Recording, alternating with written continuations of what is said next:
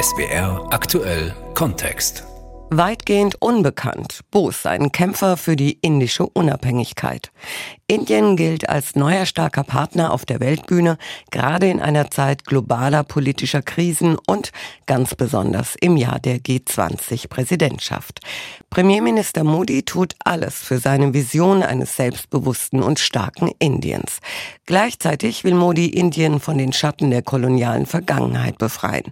Dafür inszeniert er das Andenken besonders an einen Nationalhelden, der im Ausland kaum bekannt ist. Charlotte Horn berichtet. Langsam schiebt sich der rote Vorhang zur Seite und enthüllt seine Statue. Subhas Chandra Bose, Kämpfer für die indische Unabhängigkeit. Über acht Meter hoch aus schwarzem Granit. Die rechte Hand zum militärischen Gruß an der Stirn steht Bose überlebensgroß da, in Uniform. Indiens Premierminister Narendra Modi wirft ihm rote Blüten entgegen. Hindu-Priester schlagen die Trommeln. Die Kommentatorin der Live-Übertragung spricht von einem der größten Freiheitskämpfer, den Indien je hatte. One of the greatest freedom fighters India's ever had. Zweieinhalb Kilometer lange Prachtstraße in Neu-Delhi zwischen Präsidentenpalast und Triumphbogen ist an diesem Septemberabend im vergangenen Jahr festlich beleuchtet. Ein Teil ist extra abgesperrt für hunderte Ehrengäste. Seit die Briten Neu-Delhi 1911 zur neuen Hauptstadt bestimmten, nannten sie die Meile Königsweg. An diesem Abend tauft Modi sie um. Die Botschaft, Indien will seine koloniale Vergangenheit hinter sich lassen, 75 Jahre nach der Unabhängigkeit. Direkt neben dem Triumphbogen, dem India Gate, stand bis in die 60er Jahre eine Statue des britischen Königs George V. Dann wurde sie entfernt und der runde Steinpavillon stand leer. Bis zu diesem Abend. In seiner Rede spricht Premierminister Narendra Modi von Bose als dem nationalen Führer.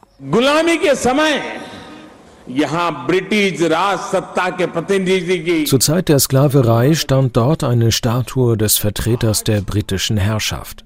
Heute hat das Land mit der Aufstellung der Statue am selben Ort auch das Leben eines modernen und starken Indiens begründet. Diese Gelegenheit ist in der Tat historisch und beispiellos. Es ist unser aller Glück, dass wir diesen Tag heute miterleben dürfen.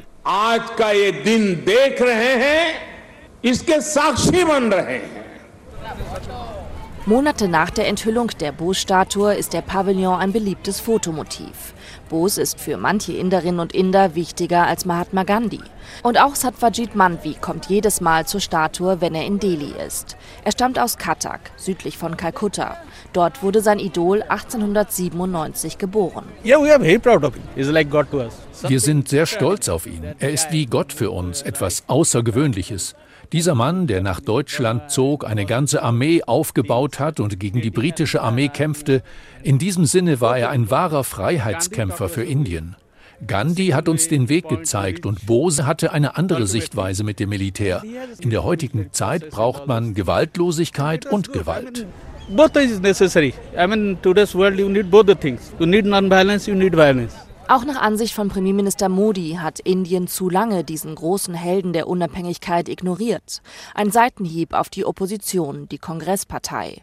Denn die hielt jahrzehntelang vor allem das Vermächtnis von Mahatma Gandhi in Ehren. Dessen Vision von zivilem Ungehorsam und gewaltfreiem Protest.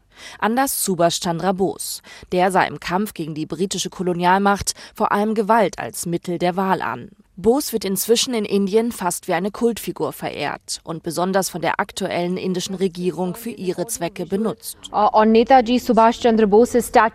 Während der Fernsehübertragung der Enthüllung der Statue schaltet die Moderatorin live zu Anita, der Tochter des Unabhängigkeitskämpfers. We're joined now by Anita Bose Faf, the daughter of Netaji Subhash Chandra Bose. How do you feel today für manche erstaunlich, Boses Tochter ist Deutsche. Von Bayern aus hat sie die Enthüllung der Statue ihres Vaters im Livestream gesehen. Mein Name ist Anita Pfaff. Ich bin knapp über 80 Jahre alt jetzt und bin 1942 in Wien geboren. Meine Mutter war Wienerin und mein Vater war Inder, Subhash Chandra Bose. Warum es Bose nach Deutschland verschlagen hat, ist eine lange Geschichte und hat mit seiner teils abenteuerlichen Biografie zu tun.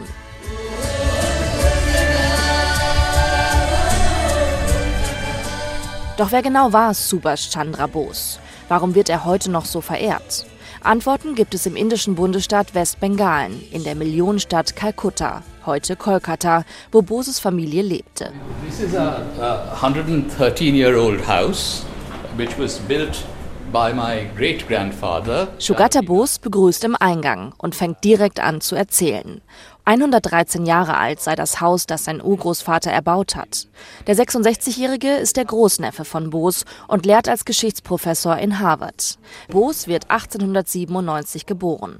Nach der Schule studiert er zunächst Philosophie und wechselt dann nach Cambridge in England. Nach dem Willen seines Vaters soll er eine Laufbahn im Indian Civil Service anstreben, dem höheren Verwaltungsdienst von Britisch-Indien. Bose besteht die Prüfung und lehnt die Stelle ab als Angestellter der britischen Kolonialmacht arbeiten, das kommt für den kritischen Studenten nicht mehr in Frage. Mit 24 Jahren kehrt er von England nach Indien zurück und schließt sich der Bewegung für die Unabhängigkeit Indiens an. Sie wird angeführt von Mahatma Gandhi und dem Indischen Nationalkongress. Schnell steigt Bose auf. Er gilt als radikal, fordert vehement die sofortige Souveränität für Indien, zur Not auch mit Gewalt. Damit tritt er in Opposition zu Gandhi, denn der steht weiter für zivilen Ungehorsam, lehnt aber jede Form von Gewalt ab. Bos antibritische Haltung bringt ihn immer wieder ins Gefängnis. Anfang der 1930er Jahre reist Bose nach Europa und versucht, einflussreiche Politiker von der Idee der indischen Unabhängigkeit zu überzeugen. In Wien schreibt er an seinem Buch Der indische Kampf mit Hilfe einer Assistentin, der Mutter von Anita Boos-Pfaff. Die emeritierte Professorin für Sozialökonomie lebt in Bayern, in Augsburg. Dort lädt die 80-Jährige in ihr Privathaus zum Interview ein. Die ähnlichen Gesichtszüge der Tochter mit ihrem berühmten Vater sind unverkennbar. In dem geräumigen Wohnzimmer hängen Bilder ihres Vaters an der Wand. Auf einem Regal steht ein Foto ihrer Mutter Emilie Schenkel. Daneben eine kreisrunde Bronzestatue des tanzenden Hindu-Gottes Shiva. Bose war Anfang der 1930er Jahre von Indien nach Wien gereist, um sich dort medizinisch behandeln zu lassen. Nach einem langen Gefängnisaufenthalt war er gesundheitlich angeschlagen. Deswegen ist er nach Wien gekommen, hat zur gleichen Zeit einen Vertrag bekommen, ein Buch über die Geschichte Indiens oder den indischen Unabhängigkeitskampf zu schreiben. Und zu dem Zweck hat er eine Sekretärin gesucht. Und meine Mutter hat einen Englisch-Konversationskurs gemacht, den ein indischer Student geleitet hat. Und äh, mein Vater hatte sich an den gewandt, ob er nicht jemanden kennt, die für ihn als Sekretärin arbeiten könnte. 1937 heiratet das Paar und lebt später zeitweise in Berlin. Für meinen Vater hat nur eines existiert, Indien, und alles andere war nebensächlich. Und äh, das hat natürlich eine Beziehung nicht leichter gemacht. Mit Beginn des Zweiten Weltkriegs verpflichten die Briten auch indische Soldaten für den Kampf. Bose ist zurück in Indien und organisiert einen Massenprotest dagegen. Er wird verhaftet. Nach einem Hungerstreik stellen die Briten ihn unter Hausarrest in dem Wohnhaus seiner Familie. Und von hier plant er sie, die große Flucht, weg aus Indien im Januar 1941. Im Wohnhaus der Familie Bose deutet Sugata auf das schlichte Bett, für Besucher abgeschirmt durch eine Scheibe. Und er erzählt von seinem Großonkel. Unter der Decke dreht sich ein Ventilator. Er rief meinen Vater Shishir Kumar Bose, der damals ein 20-jähriger Medizinstudent war, und bat ihn, sich auf dieses Bett zu seiner Rechten zu setzen und stellte ihm die berühmt gewordene Frage, Kannst du für mich etwas Arbeit erledigen? Uh, Mit dieser Frage hat Bose viele in seinen Bann gezogen. Der junge Student ist Anita Pfaffs Cousin. Auch sie hat die Familienlegende im Kopf. Und einer meiner Cousins hat ihn dann mit dem Auto weggebracht und in Verkleidung in den Zug gesetzt. Und er ist dann als muslimischer Geschäftsmann verkleidet im Zug quer durch Indien gefahren. Und in Kabul hat er versucht, dann eben Kontakt äh, mit äh, der Sowjetunion zunächst aufzunehmen. Doch in Moskau bittet Bose vergeblich um Unterstützung. Schließlich führt ihn seine Flucht nach Deutschland. Von Berlin aus ruft er von nun an regelmäßig seine indischen Landsleute zur Befreiung von Indien auf, mit Hilfe von Radio Assad Hind, also Radio Freies Indien. This is Radio Assad Hind. The time here is 2 o'clock and in India 6:30 in the evening. Im Mai 1942 gelingt es Bose, ein Treffen mit Adolf Hitler zu arrangieren. Inzwischen sind tausende indische Soldaten, die für die Briten gekämpft haben, in deutscher Gefangenschaft. In einem Lager in Annaburg, südlich von Berlin. Hitler willigt ein, dass Bose mit diesen indischen Soldaten ein Freiwilligenkorps gründet, die Legion Freies Indien. Sie werden mit Wehrmachtsuniformen ausgestattet und tragen ein Schulterabzeichen mit einem springenden Tiger. Ihren Eid legen sie auf Bose und Hitler ab. Und was sagt Bos Tochter Anita dazu, dass ihr Vater mit den Nazis kooperierte? Sie ist SPD-Mitglied. Ihr Mann saß für die Sozialdemokraten jahrelang im Bundestag. In ihrer Antwort bezieht sie sich auf Mahatma Gandhi, der zu der Zeit im Gefängnis nichts mehr ausrichten konnte.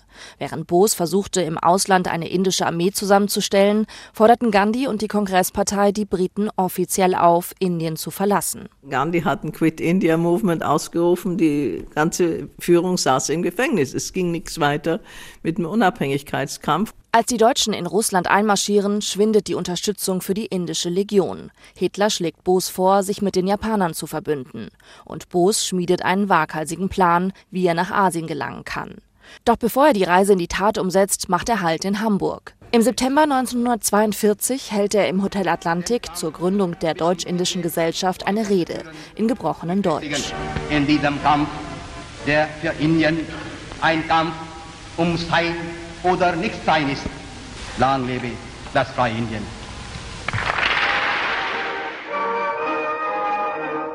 An diesem Abend in Hamburg findet auch eine besondere Premiere statt. Zum ersten Mal wird die Nationalhymne des späteren unabhängigen Indiens gespielt. Bose hatte dafür ein Stück ausgesucht, geschrieben von dem indischen Literaturnobelpreisträger Rabindranath Tagore. Anita Bose. Hmm, sounds good. Und im November 1942 erhält Boos die freudige Nachricht, die Geburt seiner Tochter. Ich war vier Wochen alt, wie er mich zum ersten und letzten Mal gesehen hat. Und äh, ich war etwa ja, zweieinhalb, drei Monate alt, wie er dann äh, nach Fernost zurückgefahren ist. Zusammen mit einem Verbündeten geht Boos im Februar 1943 in Kiel an Bord eines deutschen U-Boots. Welcome on board. I'm Captain Musenberg. Please come. Die Deutschen hatten Boos zugesichert, ihn durch das feindliche Gewässer am afrikanischen Kontinent vorbei Richtung Asien zu bringen. In den Wirren des Zweiten Weltkriegs ein riskantes Unterfangen. Am Ende dauert die abenteuerliche Reise 90 Tage. In Tokio hat sich Boos die Unterstützung der Japaner gesichert. Dann fliegt er weiter nach Singapur. Denn das hatte Japan mittlerweile von den Briten erobert und britische und indische Soldaten gefangen genommen. Und die Japaner stellen es den mehr als 40.000 indischen Soldaten frei, sich Bose anzuschließen. Und so wird der im Juli 1943 der Kommandant der indischen Nationalarmee. In Singapur verkündet Bose seinen Plan. Die indische Nationalarmee soll von Singapur aus nach Indien marschieren, unterstützt aus der Luft durch die Japaner. Doch die indische Nationalarmee gerät in Stocken. Im April 1945 nehmen die Briten viele Soldaten gefangen. Im August werfen die Amerikaner die Atombomben über Japan ab. Zwei Tage nach der Kapitulation Japans steigt Bose in ein Flugzeug Richtung Tokio. Sein Großneffe Shugata zeigt auf das Foto an der Wand. In Uniform steigt Bose aus einem Flugzeug. Die letzte Aufnahme von ihm, bevor er nach Taiwan flog zum Zwischenstopp in der Hauptstadt. They had stopped in Taipei Sie waren in Taipei zwischengelandet, um aufzutanken, und das japanische Militärflugzeug stürzte nach dem Start ab. Dabei wurde er so schwer verletzt, dass er in dieser Nacht in Taipei starb. Subhash Chandra Bose, der Kämpfer für die indische Unabhängigkeit, stirbt mit 48 Jahren in einem Militärkrankenhaus von Taipei an seinen Brandverletzungen am 18. August 1945. Boses Frau, Emilie Schenkel, hört die Nachricht von seinem Tod erst ein paar Tage später, zu Hause in Wien. So beschreibt es Tochter Anita. Ich war ja erst zweieinhalb Jahre alt, wie mein Vater gestorben ist. Sie hat im Radio das gehört. Eine Zeit lang hat Emilie Schenkel Zweifel, ob die Nachricht wirklich stimmt. Mein Vater hat ein sehr abenteuerliches Leben geführt gehabt und äh, das war nicht die erste Nachricht über seinen Tod. Und dann kam immer wieder doch die Hoffnung, auch na ja, vielleicht hat er diesmal auch überlebt und hat sich irgendwohin abgesetzt. Auch unter seinen Anhängern in der indischen Nationalarmee machen sich Verschwörungstheorien breit. Sie können nicht fassen, dass ihr Anführer ums Leben gekommen sein soll. Sugata ist davon überzeugt, dass Bose nach dem Flugzeugabsturz gestorben ist. Das hätten einige Überlebende und auch das Klinikpersonal bestätigt. Ich kann verstehen, dass es in den Jahrzehnten nach der Unabhängigkeit ein psychologisches Phänomen gab. Natürlich sehnten sich die Menschen danach, dass er zurückkommt und die Probleme des Landes löst. Das ist verständlich. Er starb im Kampf für die Freiheit seines Landes und ich betrachte diesen Tod als etwas, was ihn zum unsterblichen Helden machte. And we need to honor that mortal end of someone whom I see as a deathless hero. Manche vermuten, dass Indiens Premierminister Narendra Modi das Mysterium um Bose mit Absicht aufrechterhält. Ihm und seiner hindu-nationalistischen Partei, der BJP, wird immer wieder vorgeworfen, das Land zu spalten, Diskriminierungen gerade gegen die muslimische Minderheit zuzulassen. Und so wirkt es, als nutze Modi bewusst vor allem den militärischen Kommandanten Bose zur Heldenverehrung. Denn die Gründung der indischen Nationalarmee ist bis heute der Stolz aller Inder. Da passt der vielschichtige Bose, der Vordenker eines freien Indiens für alle, nicht ins Bild. In ihrem Wohnzimmer in Augsburg schaut Anita Bose-Pfaff nochmal das Video über die Enthüllung der Statue ihres Vaters in Neu-Delhi. Wie bewerten Sie es jetzt, dass Modi Ihren Vater da so präsent ins Herz von Delhi gestellt? Das bewerte ich durchaus positiv. Ich glaube, es ist eine Anerkennung für auch meinen Vater als Mensch, der sich ja mit sehr viel Einsatz für die Unabhängigkeit Indiens engagiert hat. Was ich nicht so sehr mag, ist, dass er damit auch instrumentalisiert wird als ja, was manche anderen äh, politischen Themen der BJP angeht. Also mein Vater war sicher von seiner ganzen politischen Ausrichtung aus nicht auf einer Linie, die die BJP hatte. Ja, stolz auf Indien, ja, aber mein Vater, was viele auch nicht so sehr, oder hier, die, die ihn überhaupt kannten, nicht so sehr wussten, er war ein linker äh, Politiker. Man würde heute sagen Sozialist oder Sozialdemokrat. Und das ist bemerkenswert. Denn während der Unabhängigkeitsbewegung galt Mahatma Gandhi eher als der Linke und Subhash Chandra Bose als der rechte, radikalere von beiden. Für manche Inder hat rückblickend vor allem Bose für den entscheidenden Umschwung in der indischen Bevölkerung gegen die Briten gesorgt. Gleichzeitig zollen ausländische Politiker bei ihrem Besuch in Neu-Delhi vor allem Gandhi weiter Respekt, verbeugen sich an Gedenkorten, wie auch die deutsche Außenministerin und der Bundeskanzler. Dass Bose eigentlich auch für ein friedliches Miteinander der Religionen und Kulturen steht, ist weitestgehend unbekannt. Sein Großneffe Shugata Bose erklärt sich das so. Looking back from today's India, wenn wir vom heutigen Indien aus zurückblicken, möchte ich betonen, dass er sich für die völlige Gleichstellung aller Religionsgemeinschaften Indiens sowie die Gleichstellung von Männern und Frauen einsetzte. Und er war der Meinung, dass die Kasten abgeschafft werden sollten. Aber ich fürchte, dass das derzeitige Regime hauptsächlich seinen militärischen Heldenmut betont. Sie tun nicht genug, um die Verbreitung eines Giftes, nämlich des religiösen Hasses, zu stoppen. Und ich denke, darüber wäre Subhas Chandra Bose wirklich bestürzt gewesen. And that I think would have really dismayed Netaji Subhash Chandra Bose. Weitgehend unbekannt Bose, ein Kämpfer für die indische Unabhängigkeit. Das war SWR aktuell Kontext von unserer Korrespondentin Charlotte Horn.